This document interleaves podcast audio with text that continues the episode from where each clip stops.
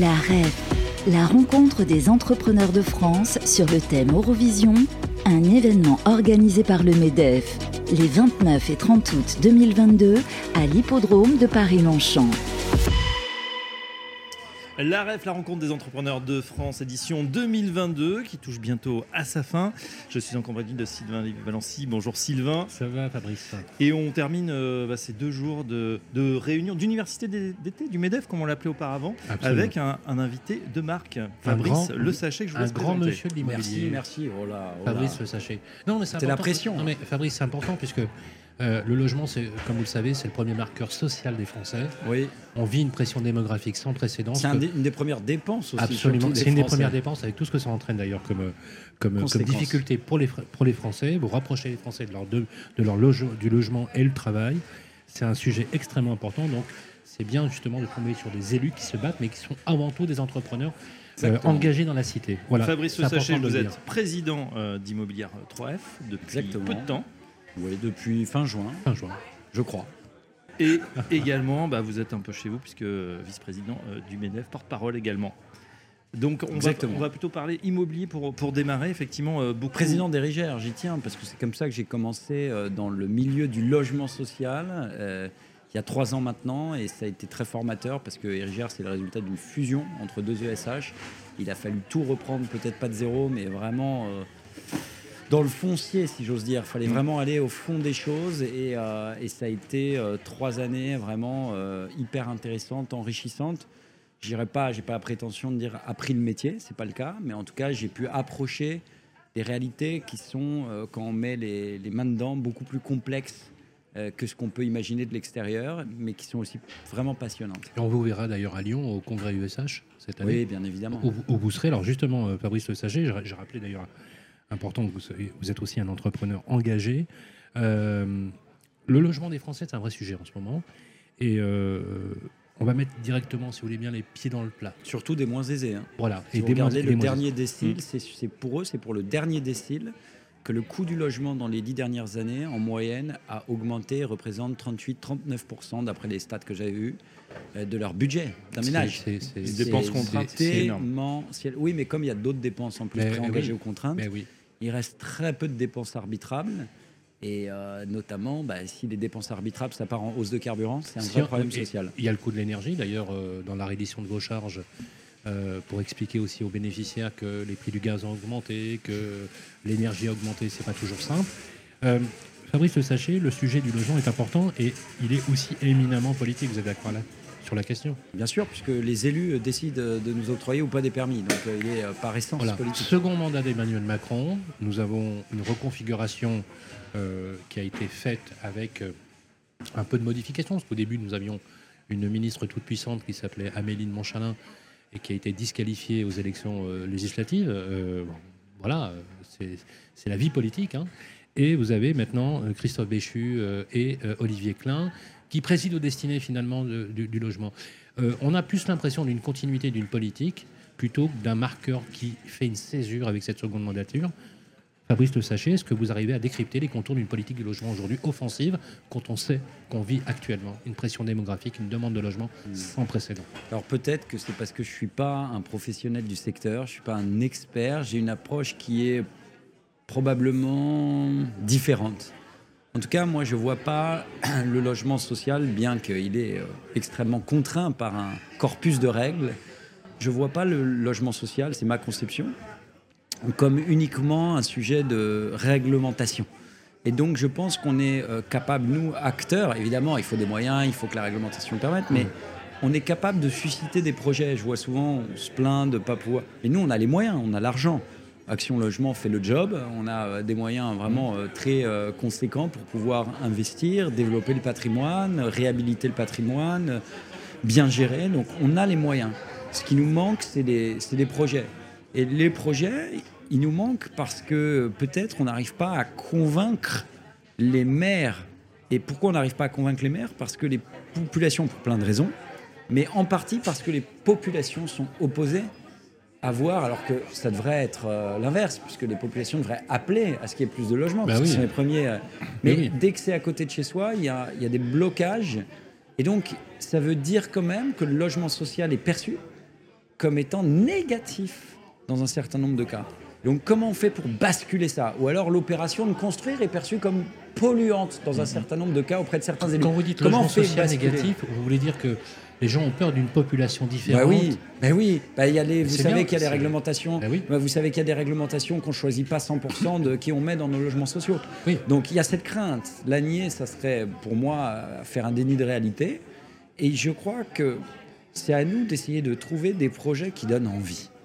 C'est-à-dire que quand on va présenter un projet, les gens disent mais attendez, ce truc-là c'est extraordinaire, c'est vraiment sympa. Ouais. Ça C'est passe par beau. quoi Par l'architecture, par Ouais, l'éco- ouais, ouais. l'écologie, Moi, je suis dépri- l'éco-quartier j'ai été déprimé par La certains projets concertation que j'ai aussi. vus. Je dirais pas lesquels, mais Ah bon? oui, j'ai vu des projets, honnêtement, je les, je souhaiterais pas, franchement, mais c'était, ils avaient été décidés avant.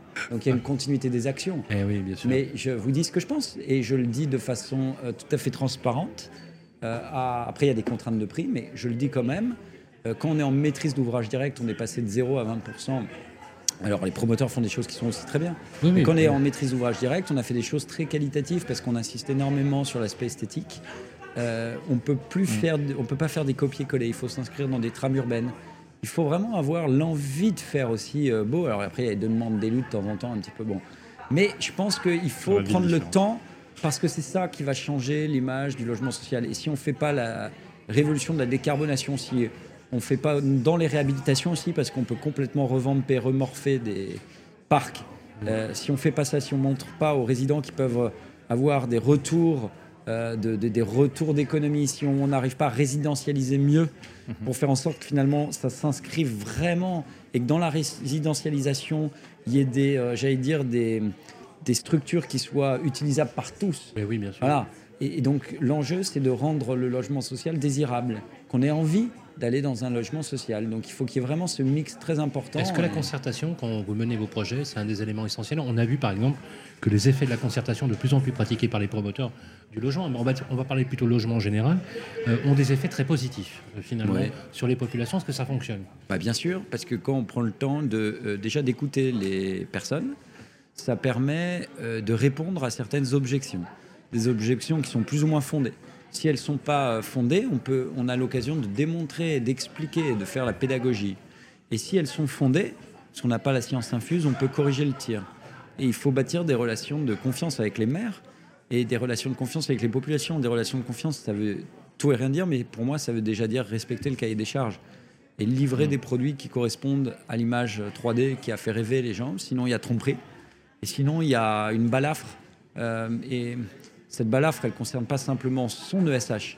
Elle fait du tort à toute l'activité, à toute la clair. profession. Mm. Et quand le coup est parti, après, ça prend des années de réintroduire la confiance auprès de riverains qui se sont sentis floués. Quel est le volume de chez 3F aujourd'hui?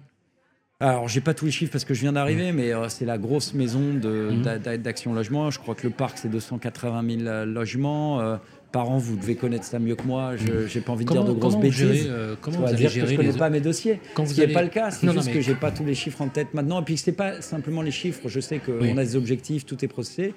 Euh, on travaille en très bonne confiance avec, euh, avec Frédéric, le président d'Ali.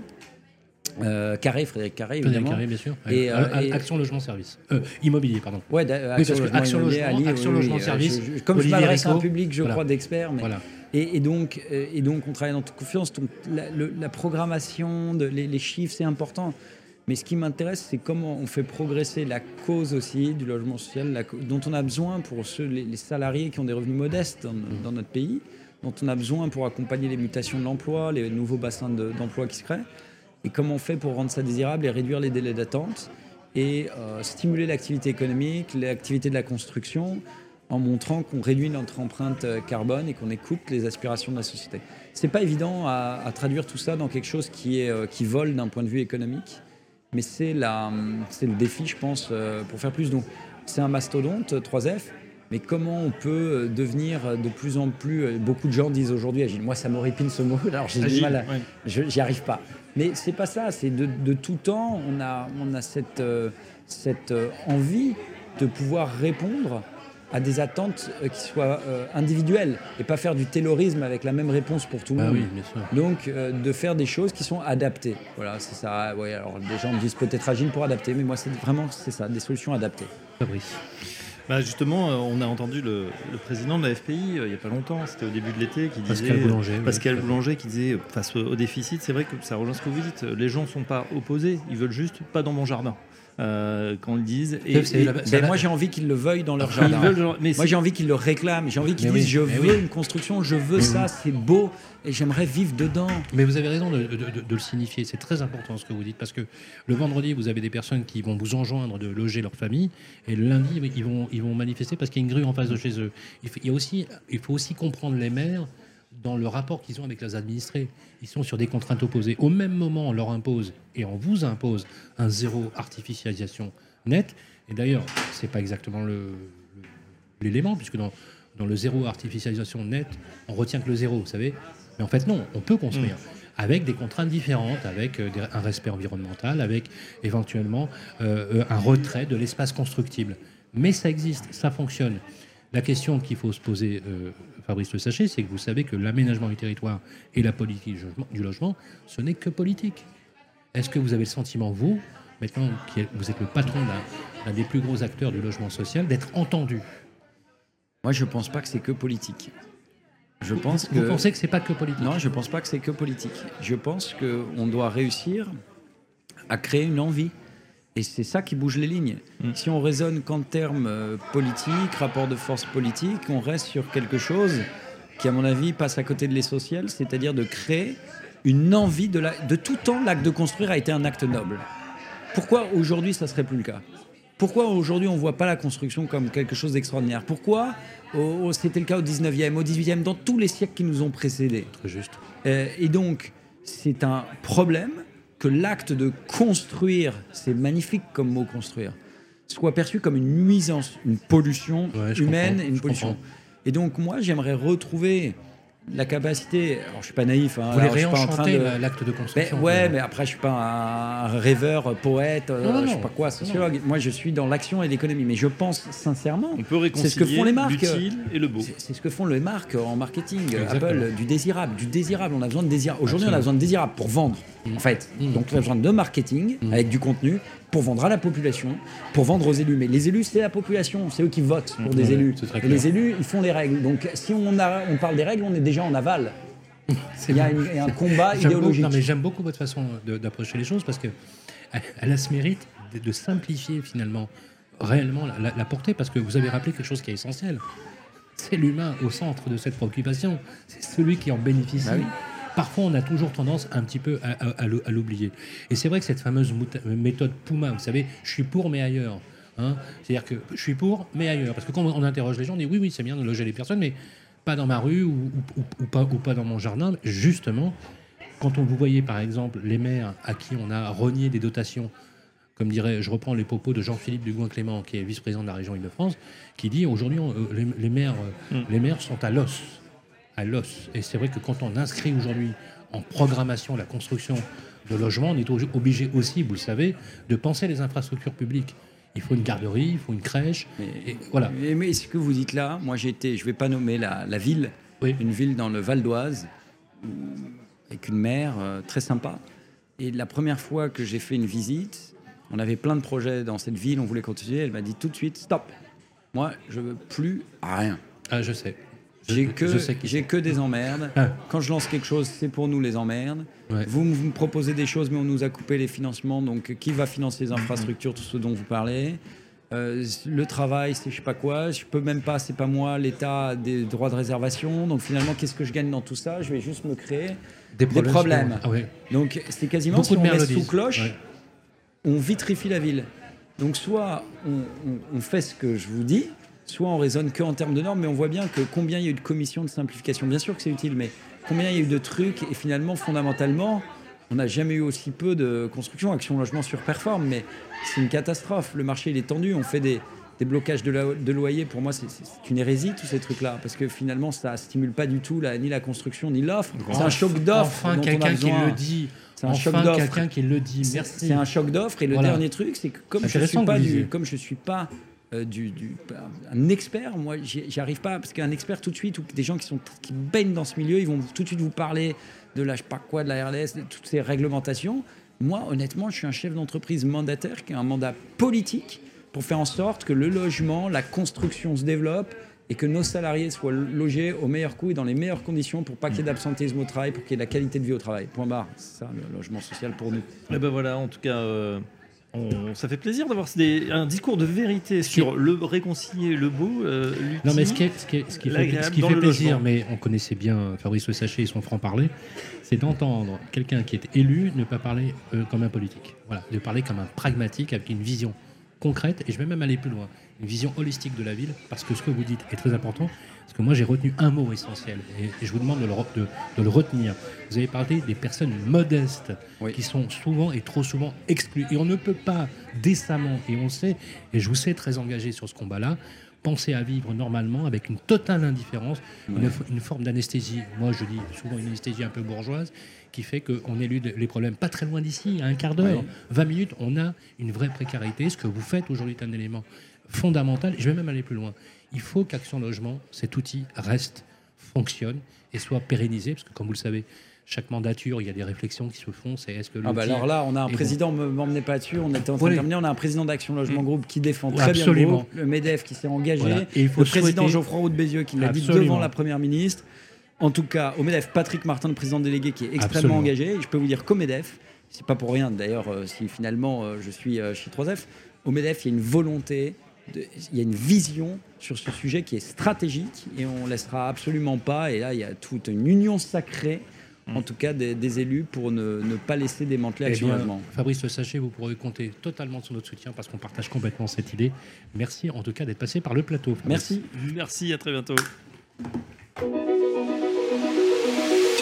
La REF, la rencontre des entrepreneurs de France sur le thème Eurovision, un événement organisé par le MEDEF les 29 et 30 août 2022 à l'hippodrome de Paris-Longchamp.